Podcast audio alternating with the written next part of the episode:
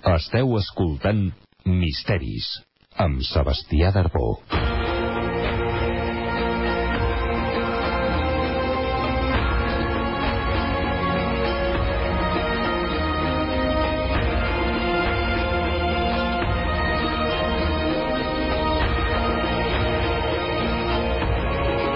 Misteris del món.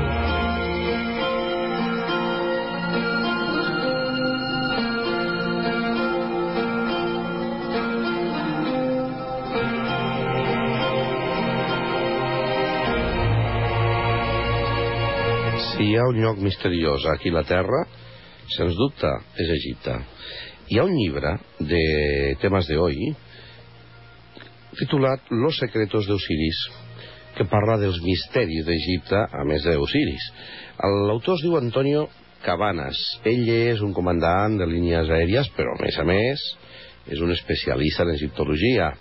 Coneix el llenguatge egipci, l'antiga i escriptura jeroglífica, i és membre de l'Associació Espanyola d'Egiptologia.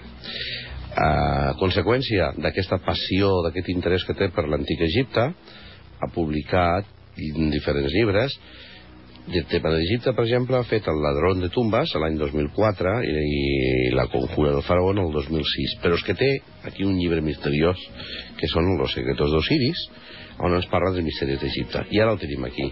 Buenas noches, Antonio. Buenas noches, eh, Sebastián. No estás volando, por lo que veo. Bueno, hoy me habéis pillado de día de asueto, ¿no? A veces tam- los pilotos también tenemos algún día libre que otro. Hoy no toca. Hoy no toca. ¿eh? A ver, vamos a ver. Este libro mm, hace un recorrido por la mayoría de misterios de Egipto. Está muy bien logrado. Está muy bien hecho este libro.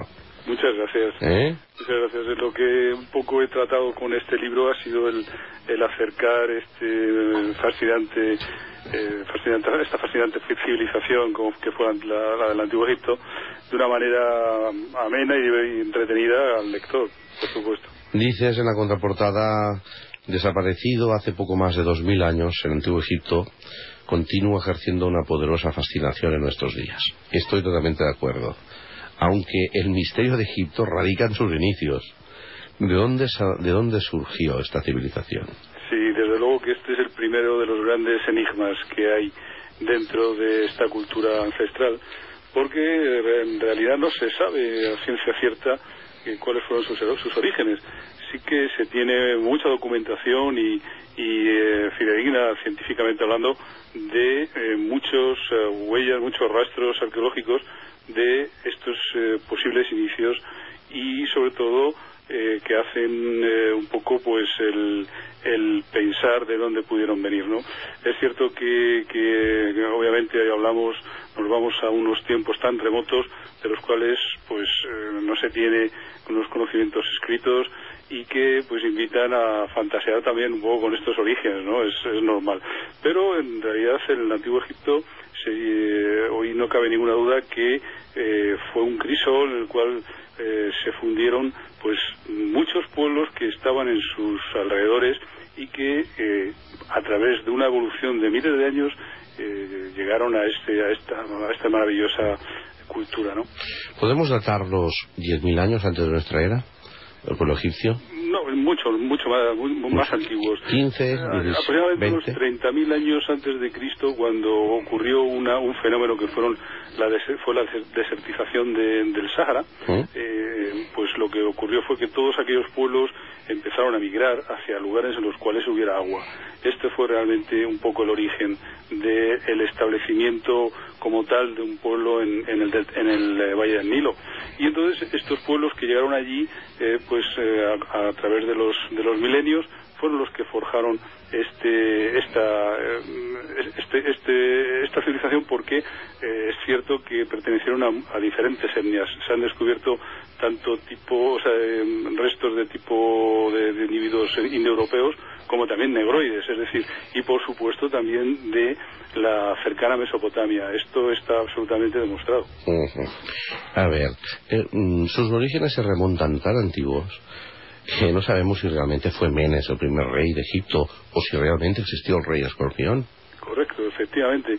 El rey escorpión, eh, el- bueno, fue realmente todo lo que sabemos de él eh, es lo que viene tallado en una, en una maza que encontró un eh, arqueólogo inglés muy famoso que se llamó Quibble en Hieracómpolis en, unas excavaciones y entonces eh, allí había unos una, especie de, pétalos de, de, una, flor y al lado un escorpión. Entonces esto era estos pétalos eh, era una forma eh, que se hacían en la que se hacían representar los antiguos eh, reyes, los reyes del preinástico antes de, que el imperio egipcio, el imperio antiguo existiera. Y entonces eh, esto es realmente el inicio de, esta eh, fin, de esta fábula del famoso rey escorpión. El rey escorpión probablemente sí existió y en esta baza lo que además lo que es bien inscrito es realmente eh, la inauguración de un canal de riego, es lo que está hablando esta maza. Y entonces mm, a partir de ahí se, se creyó que eh, se hablaba de un rey, puesto que llevaba su distintivo con estos, eh, este rosetón, con estas, estos pétalos, y que el nombre de escorpión pues se refería a él. Lo que ocurrió es que luego, mucho más adelante, se hicieron otros descubrimientos en la zona de Ávidos, en las cuales, en los cuales se, salió a la luz eh, algún otro resto con este mismo nombre, escorpión, lo cual nos hace pensar que probablemente fuera un distintivo eh, un poco más genérico hacia los gobernantes. O una dinastía. Bueno, eh, eran referían a, a diferentes diferentes épocas, ¿no? O sea, con lo cual probablemente eh, fueron reyes del, del predinástico mm. pues unos 4.000 años antes de nuestra era. ¿Menes fue el primer rey de Egipto, tú crees? Bueno, esto es lo que nos dice Manetón en su, eh, en su historia de Egipto y, y, es lo que nos dicen también los cánones reales que están escritos por los, los antiguos egipcios. Lo que ocurre es que hay una, una, eh, una confusión o una el, misterio puede estar entre la figura de Menes o Narmer.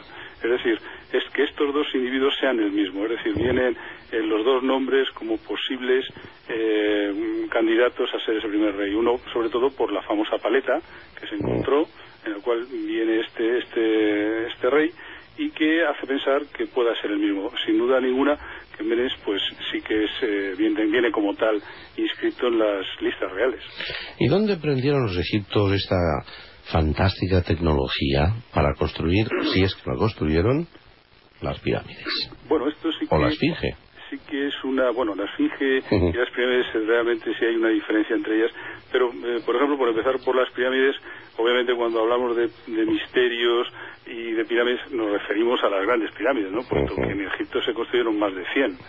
Y obviamente las que son más pequeñitas pues no tienen esa complicación qué duda cabe que al hablar de las pirámides de Giza, las, sobre todo las dos grandes de Keops y, su hijo Kefren, pues eh, nos encontramos ante una, una dimensión que, cualquier persona que, llega por primera vez a Egipto las ve, pues se crea, queda prácticamente onubilado ¿no? cuando lo ve. Y, y, bueno, se ha hablado mucho sobre cómo construyeron las pirámides. Es cierto que la técnica de construcción como tal no se conoce. Eh, hay muchas teorías sobre cómo pudieron alzar esas, esas enormes piedras, pero no se sabe cómo las alzaron. Sin embargo, sí que hay eh, muchísimos datos que nos demuestran que sí las hicieron. Hay datos eh, más que de sobra, empezando por las propias canteras de las cuales se sacaron la piedra, porque la piedra se sacó de diferentes lugares, pero principalmente de una cantera que está a menos de 300 metros de la Gran Pirámide. En la cara sur, un poquito más allá, mm. el, turista actual puede ir y verlo. Y además puede ver que el volumen de piedra que falta en esa cantera, si mide el volumen de las dimensiones del hueco que hay allí, corresponde aproximadamente con el volumen de la pirámide. La pirámide tiene aproximadamente 2.600.000 metros cúbicos de, de, piedra, que es lo que falta aproximadamente. La de. Sí, la de Keops, sí, por, por referirnos a la más grande. Y luego, obviamente, también trajeron piedras mucho más pesadas de otros lugares. Eh, lo que ocurre es que sí que eh, nadie sabe cómo las pudieron erigir, pero... Y transportar. Eh, y, transportar está demostrado cómo se transportó, porque hay un, un arqueólogo muy, muy, famoso que se llama Mark Lenner, que es el máximo especialista quizá en la Esfinge y, en, y actualmente y en las, en, pirámides de Giza, y él ha hecho y construyó, eligió su propia pirámide, eh, pues con los medios que ellos se sabía que conocían, que conocían los antiguos egipcios, y además demostró cómo pueden transportarse estas piedras, no es tan complicado, con un trineo y con seis hombres pueden transportar una piedra de dos toneladas sin dificultad. Yo he estado viendo su obra y además eh, me estuvo mostrando todas las eh, huellas que hay en, las construcciones en la Gran Pirámide de los cortes de la piedra y cómo se pudieron ensamblar. He estado, yo pude comprobar cómo las, la piedra se cortó con eh, sierras de cobre, que es un metal muy blando, y no podría cortar la piedra. Pero mm, muy, muy hábilmente los antiguos egipcios, que eran muy listos, eh, pusieron una eh, masa, una, una parte de, de yeso y además pusieron cristal de cuarzo, arena de cuarzo en, las, en, las, los dientes de la sierra para que realmente cortara aquello. Es decir, que la, la sierra era una, simplemente una guía y lo que realmente cortaba era el cuarzo que es eh, durísimo. Así fue como lo cortaron y además mm, yo he podido ver eh, esas eh, muescas que hicieron, esos restos que quedaron y además también cómo tallaron los picapedreros, como el revestimiento, que hay piedras muy pesadas, el bloque muy pesados, sobre, todo en la parte de abajo hay bloques de 15 toneladas, cómo se ven todavía los golpes de, de cómo devastaron los picapedreros y cómo se demuestra los lugares en los cuales se mellaron los escoplos. Y cómo eh, en ese instante se ve que el maestro eh, afiló de nuevo el escoplo, utilizó de nuevo otro y siguió con su trabajo. Ese perfectamente. Y luego eh, también hay alrededor de las grandes pirámides hay esos se puede demostrar incuestionablemente que pertenecieron a estos faraones que siempre se ha dicho que de que obviamente no se encontró nada en su interior, que no había, eh, que, cómo podemos saber que... Ninguna tumba. A él. Efectivamente, hay muchos datos que, que nos demuestran que perteneció a él, eh, empezando por que toda su familia está enterrada a su, a su alrededor, es decir, en la cara eh, en la cara este está enterrada su madre, la reina Keteferes, y dos de sus esposas, Hanutzen y Miritites, y detrás de ellas su hijo mayor, el príncipe Kabab, que no le sobrevivió y murió allí y luego por la otra parte están entrados todos sus nobles y eh, delante los obreros que las construyeron. O sea, está entrado todo el mundo allí. Y eh, dentro de la Gran Pirámide sí hay una prueba que dice que perteneció a Keops, puesto pues, que... No será el nombre. Sí, señor. pero un hombre manipulado por el propio... El hombre que lo manipuló declaró que lo había manipulado, ¿eh? Bueno, esto es lo que dicen, esto es lo que dicen algunas personas, que el coronel Weiss lo manipuló. Pero eh, en la cuarta cámara de descarga si hay alguien que pueda subir a verlo, se verá que dentro a las piedras de 50 toneladas que, eh, que se hayan medidas que son de, granito, eh, en la hay una parte en la cual eh, viene firmado por toda la cuadrilla que devastó esa piedra, que me parece que no parece recordar que eran los alegres amigos de Keops, algo así se llama, una cosa parecida, viene la fecha en la cual se talló eh, no sé si era el día, día 16 del mes, del tercer mes de la inundación del año 20 de su reinado o algo así, hago un, poco, un poco de, memoria. Y además es imposible que lo pudieran eh, falsificar porque resulta que se puso antes que las piedras que hay alrededor. Es decir, que parte de esos jeroglíficos no se pueden ver porque hay piedras de 50 toneladas que eh, las ocultan. ocultan. Sería totalmente imposible que nadie pudiera falsificar eso. Antonio, ¿qué decir de la gran de la gran esfinge? Bueno, esto sí que realmente es, un misterio en sí. También es cierto que se ha hablado mucho sobre ella, eh, sobre todo porque eh, se han hecho estudios y ha habido estudios de algún geólogo como el doctor Soch, que seguro que habrá oído hablar de él, ¿no? de la Universidad de Boston, que fue el que realmente eh, pues puso un poco de, un poco de pólvora ¿no? en todo esto que eh, animó a pensar o anima a pensar que la esfinge tiene una edad mayor que la de las pirámides, dicen que 8 o 10 mil años. ¿no? Eh, realmente la, la, la esfinge, el doctor Soch dijo que los, la piedra estaba llena de impactos de, agua, es decir, eh, impactos que solamente hubieran podido tener eh, lugar en una época en la cual llovió mucho en el Valle del Nilo, que fue eso, aproximadamente unos 8 o 10 mil años antes de Cristo. Entonces, claro, eh, a partir de ahí fue cuando se generó toda esta polémica. Eh, claro, los, eh, hay otros geólogos que no, no opinan como él, él tiene su, su idea y otros que no, pero lo que sí que es cierto, que yo puedo, bajo mi punto de vista, y también lo que los egiptos que trabajan allí todos los días eh, podrían decirle, es que la, la, en sí la gran, la gran esfinge es un monumento que se haya, se ha hallado siempre en muy mal estado, es decir, es un monumento que solamente por el mal estado, por la mala calidad de la roca en la cual se talló, porque la roca en la que se talló fue muy mala y realmente eh, si nos fijamos vemos que no, no está proporcionado ese, ese monumento. Sí, sí. Porque resulta que la, la piedra con la que se hizo la, la, cabeza es más dura que con la que se hizo eh, el resto del cuerpo y entonces se resquebrajaba, con lo cual hubo que alargarlo más. Y desde hace milenios se encuentra en deplorable estado. O sea, eh, nadie puede asegurar que un monumento eh, de tan mala calidad de piedra pudiera durar o pudiera tener 12.000 años de antigüedad. sería imposible, sobre todo porque ya en el segundo milenio antes de Cristo ya en la decimoctava dinastía se empezó a restaurar. Llevan restaurando este monumento desde hace mucho tiempo. Y sobre todo una, por una cuestión también, y es que eh, la, este, esta esfinge lleva un tocado en, los, eh, en la antigüedad eh, hubo viajeros que la vieron todavía con sus colores naturales estaba pintada de un color rojo ocre y luego llevaba el famoso tocado de los faraones que es el nemes y estaban a rayas azules y amarillas esto eh, hay muchos eh, muchos datos de antiguos viajeros y, historiadores que nos hablan de ello. Entonces, eh, obviamente será un tocado usado únicamente por los faraones. Nadie en el pueblo egipcio lo, lo utilizaba. Es, es, complicado pensar que eso estuviera allí antes de que la propia civilización apareciera, porque no tendría sentido en ese. Y luego y luego sobre todo porque enfrente de de esta gran este gran monumento que realmente es enigmático, pues hubo un templo, un templo dedicado a, la propia Esfinge y al faraón Kefren. Por eso dicen que, eh, claro, los, los ortodoxos que, que, pertenece, que es una imagen de Kefren, porque allí encontraron varias, eh, varias eh, estatuas de Diorita de Kefren y, además al lado tenía el, propio faraón su templo de valle donde había otras 24 estatuas. Entonces, qué duda cabe que esto, eh, en fin, eh, como todo, pues da lugar a polémica, ¿no? Que es bueno. Sí, sí. Pues escucha, eh, escucha una cosa, Antonio. ¿Tú de dónde crees que surgió, de dónde aprendieron los, los egipcios esta increíble tecnología?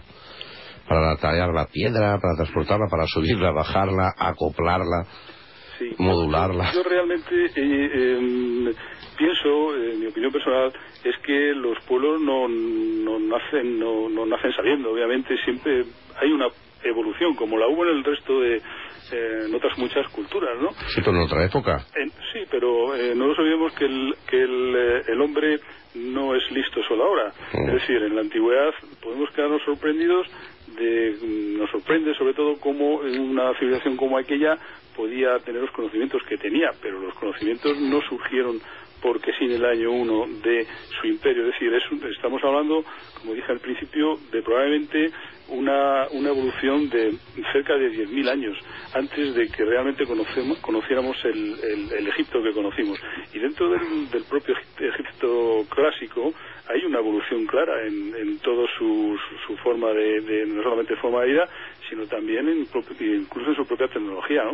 Pero eh, mm, el hecho de que ellos conocieran eh, determinados metales, mm, bueno, eh, en Mesopotamia también lo conocían, ¿eh? No olvidemos que que 4.000 años antes de Cristo, en, el pueblo de Sumeria, había una civilización muy adelantada también. Sí, pero no hicieron la, las obras portentosas que hicieron los egipcios. Sí, es cierto que no hicieron eh, esas dos obras sobre todo, pero eh, Egipto está lleno de portentos. Si vemos, uy, uy, claro. Si vemos, eh, por ejemplo, que 1500 años más tarde hicieran unas, una obra como, pues, por ejemplo, el templo de Karnak, que es mm. algo maravilloso, pues la hicieron ellos, es absolutamente claro que la hicieron ellos. O, las propias tumbas de, del Valle de los Reyes. cómo excavaron la montaña y, y, colocaron allí los sarcófagos enormes y cómo la iluminaron todas aquellas aquellos pasadizos. Sí, es cierto. ¿Qué sabes de esto? Bueno, eh, la iluminación empleada por ellos era eran eh, eh, pues lámparas de aceite de sésamo con sal para que no desprendiera humo y, y mechas de lino. Esto está absolutamente eh, demostrado, ¿no? Porque se han encontrado en, los, en, el pueblo de los pescadores en Dirimeía. Eh, ¿Cómo las hacían? Pues las hacían a base de picar de verdad, pero sobre todo de, mucho tiempo. Y esto está muy claro sobre todo con los faraones que no gobernaron eh, demasiado tiempo. Para no gobernar demasiados años, sus, sus eh, tumbas se veían que estaban inconclusas y que realmente para hacer una tumba de aquellas dimensiones, algunas o muchas de 100 metros de profundidad, eh, pues llevaba muchos años, llevaba cerca de 10 años hacerlas. Y ellos lo que disponían era de tiempo y además de un, personal, que eran estos obreros que, se tenían como, como verdaderos privilegiados por poder hacer, acometer semejantes trabajos, estaban, únicamente trabajaban para eso, nada pero, más. Pero fíjate, em, Antonio, empezaron los egipcios, un esplendor fantástico con las pirámides, fueron para atrás en, en el conocimiento y acabaron enterrándose debajo de las montañas. Bueno, pero porque eso forma parte de, su propia, eh, por así decir, mentalidad. La mentalidad de los antiguos egipcios es, muy diferente a la nuestra. Mm. Eh, por ejemplo, eh, los eh, monumentos funerarios que construyeron, los construyeron con arreglo a unos ritos. Es decir, además esto es, está, es muy claro. ellos comenzaron, como todo el mundo sabe, con, con las famosas mastabas, ¿no? Que eran unas eh, especies de, pues, bueno, pues como unas pequeñas casas, efectivamente. Bastaba significa banco en, en, árabe, ¿no? Es como los banquitos de los pueblos en las, en las calles, ¿no? Donde se sentaba la gente, nuestros paisanos al fresco, ¿no? Pues así. Y, y, entonces sobre eso, pues hubo un, un eh, famoso Inhotep, arquitecto que empezó a edificar una terraza sobre otra hasta seis, y así empezó la primera pirámide.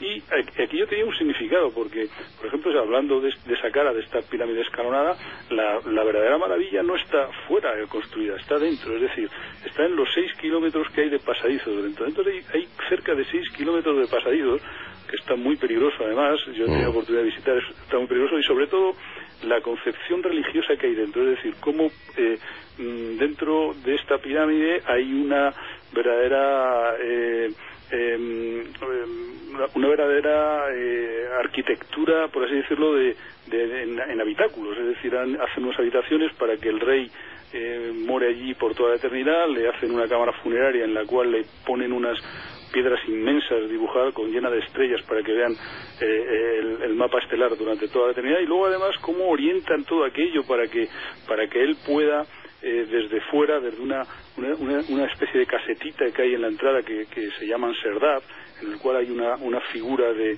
representando a este faraón para que pueda ver las estrellas circumpolares eh, durante toda también todas, toda la eternidad y todo esto está en el mismo eje, es decir, ellos tenían unos conceptos eh, muy minuciosos de lo que querían representar. Entonces, para ellos realmente el faraón era el nexo de unión entre los dioses estelares en los que creían y los hombres y realmente con esto lo que lograban es que este Dios se uniera a los dioses, se glorificara y protegiera a su pueblo, es decir, inundara de esa de esa divinidad a todo su pueblo. Esa era su mentalidad. ¿Qué ocurrió? Que con el transcurso de los siglos eh, no fue necesario hacer todos esos monumentos porque debido a eh, gracias a la magia en, la cual ellos creían eh, creían eh, a pies juntillas. Papel importante la magia ¿eh? correcto y entonces ellos a través de esa magia podían hacer el mismo efecto. Por eso hubo ese cambio es decir hubo una, una, una, época en la cual se inscribieron luego los famosos textos de las, de las pirámides luego en los sarcófagos luego ya no hizo falta los sarcófagos y lo hicieron en papiros el famoso libro de los muertos y luego claro llegó un momento que dijeron ¿para qué vamos a hacer estos monumentos si podemos pintar todo ese mundo al cual va a ir el, alma del faraón, pintarlo en las paredes, y fue lo que hicieron en el Valle de los Reyes. Es decir, esas tumbas están llenas de magia, es decir, es, son enigmáticas realmente y muy, muy complejas, ¿eh? porque es un pensamiento muy diferente al nuestro, ¿no? Fíjate, en Egipto hay grandes enigmas históricos, además de los que has comentado. En tu libro hablas de los giscos, los hixos, de los pueblos del mar. ¿Quiénes fueron los pueblos del mar? Eh, el tema del éxodo israelí, en el enigma, en fin, es que hay tantos enigmas en Egipto, ¿verdad? Esto, por eso nos fascina, por eso me fascina y sobre todo porque yo creo que también que, que cualquier persona, aunque no eh, tenga conocimiento de esta civilización, se da cuenta de, que fue una, una, sociedad estructurada, porque si no hubiera sido imposible que, que abarcaran 3.000 años. Nadie puede durar a eso, esa cantidad de tiempo si no tiene realmente una estructura social. Eh, y sobre todo porque, mm, aun teniendo sus altibajos, porque obviamente en 3.000 años pasa de todo. Ellos tuvieron su declive y tuvieron un declive suave que, que abarcó mil años, nada menos que mil años de declive, hasta que realmente ya pues todo el, el Mediterráneo que había emergido con fuerza y eh, los, los eh, macedonios, persas, macedonios y luego sobre todo Roma, pues obviamente la convirtió en una provincia suya y mm. desapareció, desapareció pues eh, pues eh, debido sobre todo al olvido de su lengua, porque no olvidemos que los Ptolomeos, la, esta dinastía final que gobernó en los, Lágidas, no sabían eh, hablar el egipcio antiguo. La única eh, reina, la única faraona que, que, los, que lo aprendió fue la famosa Cleopatra. Ella fue una gran reina porque se preocupó mucho por, por su pueblo y quiso aprender realmente cómo hablaban, eh, cómo habló aquel pueblo, porque ellos eran griegos mm. y hablaban en griego. Entonces, eh, todo aquello se fue olvidando y sobre todo, claro, con la conquista romana fue una, una provincia más y luego, eh, obviamente, cuando se convirtió al cristianismo el imperio, pues hubo una, una persecución terrible contra todas estas antiguas religiones, religiones incluso pues se perdió ahí, se cerraron los templos, se acabaron los, los, los ritos y, y, la lengua, ¿no? Pues un pueblo sin lengua pues pierde su identidad, ¿no? Como eso, eso es terrible. Eh, entre, a ver, ¿tú crees, ah, tú dedicas un capítulo que titula Los faraones entre los dioses y los hombres. ¿Tú crees que hubo algún contacto de tipo extraterrestre entre que les dio conocimiento a los egipcios? Bueno, yo, yo no ¿Una creo, civilización? No, creo, no creo. Y eh, no creo porque... Eh, eh, en, primer, en primer lugar, eh, bajo mi punto de vista, incluso de piloto, te lo puedo decir. bueno, esto es lo de los ovnis es otra historia. Claro, claro, pero por eso te digo que... Bueno, por otra época es eso. Que, yo, francamente, eh, en mi trabajo no lo he visto, pero... pero escucha, Antonio, que he hablado, con, muchos compañeros tuyos que sí que los han visto, ¿eh? Bueno, yo no... Tú sabes que tienes compañeros que sí que los han visto. Yo conozco... Eh, y la verdad que te lo digo que no, no conozco tanta gente que lo haya visto. Yo, yo he volado, he sobrevolado el Atlántico muchos años, llevo 30 años volando y jamás he visto nada que me y, da para muchas horas ¿eh? para, para poder observar. Bueno, me hubiera gustado, ¿eh? Vamos a ver. Pero bueno, hablando del antiguo Egipto, los dioses. Lo que sí que te puedo decir es que no eh, hay ninguna, honradamente lo digo, no hay nada que nos pueda nos pueda asegurar que eso ocurriera. Es decir, yo eh, mm, todas las eh, dudas que he visto a veces planteadas sobre determinados símbolos eh, jeroglíficos que puedan decir que, asemejan a, naves y demás, tienen una esos símbolos son conocidos y significan algo diferente a lo que se ha tratado de decir.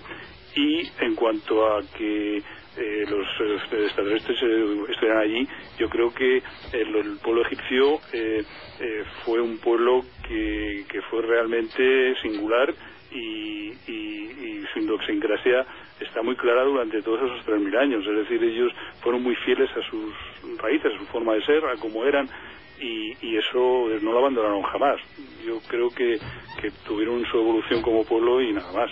Y esa extraña bueno, estrecha vinculación a sus dioses a través de la magia, con los rituales. Sí, eso sí es cierto que ellos eran, creían en la magia, eran muy supersticiosos.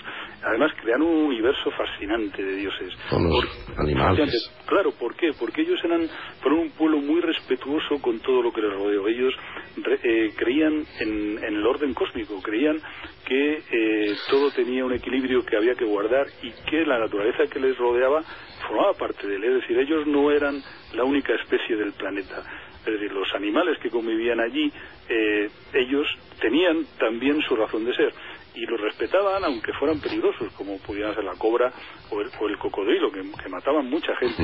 Y no solamente les respetaron, sino que vieron en ellos valores y les divinizaron. Es decir, ellos veían que la cobra tenía el poder eh, de la muerte, el poder que, en sí podía, y eh, lo divinizaron como una protectora eh, para sus mismos reyes, es decir, para que les protegiera de los de, los enemigos. Y luego eh, la magia, bueno, es, eh, va de la mano de este pueblo. Eh, realmente yo, hubo una época en la cual se creó una verdadera industria con, con la magia, ¿no?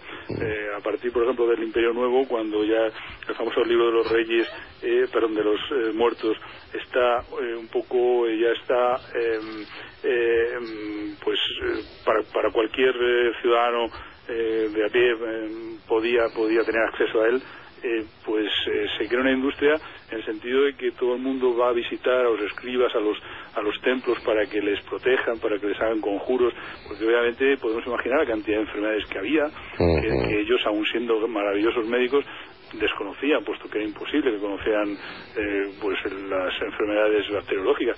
Entonces ellos, para ellos obviamente, pues todo provenía de malos influjos de, demonios o de, o de los dioses. Entonces ellos intentaban, pues con sus ritos y sus conjuros, protegerse de todo esto.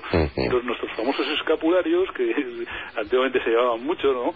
Eh, nuestros padres y abuelos llevaban colgados y que estaban eh, bueno, pues eh, estaba, estuvieron en boga, ellos los llevaban, pues llevaban sus amuletos colgados con los cuales se pensaba que tal o cual Dios le iba a proteger, incluso, pues, eh, bueno, pues que incluso llevaban hasta pequeños trocitos de papiro con, con estos sortilegios, ¿no? Muy curioso. Y allí surgió en Egipto las religiones, la, la primera, la monoteísta, la de, la de Akenaton. Bueno, Akenatón. Sí, Akenatón es un personaje que a mí me parece fascinante y muy poco conocido, porque Akenatón eh, no, fue, eh, no fue tal y como se suele eh, pintar, es decir, fue un faraón eh, particular, realmente ya digo que fascinante, pero él se vio envuelto en un, en, una, en un mapa político, por así decirlo, que intentó combatir. Realmente él utilizó esta figura del dios Atón para políticamente eh, vencer al poder tremendo que tenían los sacerdotes de Mon. Los sacerdotes de Mon era un poder que además iba creciendo y él intentó realmente una lucha política con ellos. Eh, hay datos eh, absolutamente refutables que nos dice que fue un, faraón mucho más conservador de lo que la, gente opina. Es decir, un faraón de los pies a la cabeza y que realmente utilizó en un principio esta figura de Atón para separar y quitar poder a estos sacerdotes. Lo que ocurrió es que Mm, eh, andando el tiempo al final de sus años entró en un misticismo verdaderamente eh, absoluto, ¿no? Que llegó a obsesionarle, esto sí que es verdad. Y hasta tal punto que, que, bueno, pues eh, la figura de este, de este dios, que es un dios muy antiguo, ¿eh? No es un dios que él inventara, es un dios conocido de las primeras épocas, pues llegó a obsesionarle y yo creo que, que bueno pues le apartó un poco de la realidad de su pueblo. Pues muy bien, Antonio. Eso que, nos lo explicas, lo explicas todavía mejor eh, y lo escribes mejor todavía los secretos de Osiris. Muchas gracias. ¿Ha ido bien el libro? ¿Va bien? Pues sí, creo que sí, creo que va bien. La verdad es que tengo que agradecer a los lectores, como siempre, su confianza, ¿no? Y yo trato un poco de, hacerles, transmitirles mi pasión, ¿no? Por, por lo que hago, en este caso por el Antiguo Egipto temas de hoy. ¿Estás contento cómo sale, no? ¿Cómo va la venta? La verdad que sí. bueno, Antonio. Y con nuevos proyectos ya. Sí, eso te iba a preguntar. ¿Cuál es el próximo? bueno, pues tengo proyectos de una nueva novela, porque las dos anteriores obras antes de Los Secretos fueron novelas. Sí. Y, y bueno, pues en breve creo que emprenderé de nuevo la aventura de de sumergirme otra vez en, una novela con personajes que tengan algo que contar. ¿no? ¿Pero egipcios? ¿Egipcio no? Bueno, eh, quisiera, eh, tengo una novela eh, que quisiera sacar un poco de ese marco, aunque sin duda tendrá que ver con el Antiguo Egipto, pero va a ser un, poco diferente, aunque creo que hablará de algo que interesará muchísimo al lector, porque tendrá muchísimo misterio. Muy bien, Antonio Cabanas, que tengas mucho éxito como escritor y como investigador. Pues muchísimas gracias, Sebastián, y os agradezco de verdad vuestra atención y mando un abrazo fuerte a todos los oyentes. Pues buenas noches, Antonio, y recomendamos Los secretos de Osiris de temas de hoy, Otros misterios del Antiguo Egipto, escrito por Antonio Cabanas. Buenas noches, Antonio. Buenas noches, Sebastián. Muchas Buenas noches,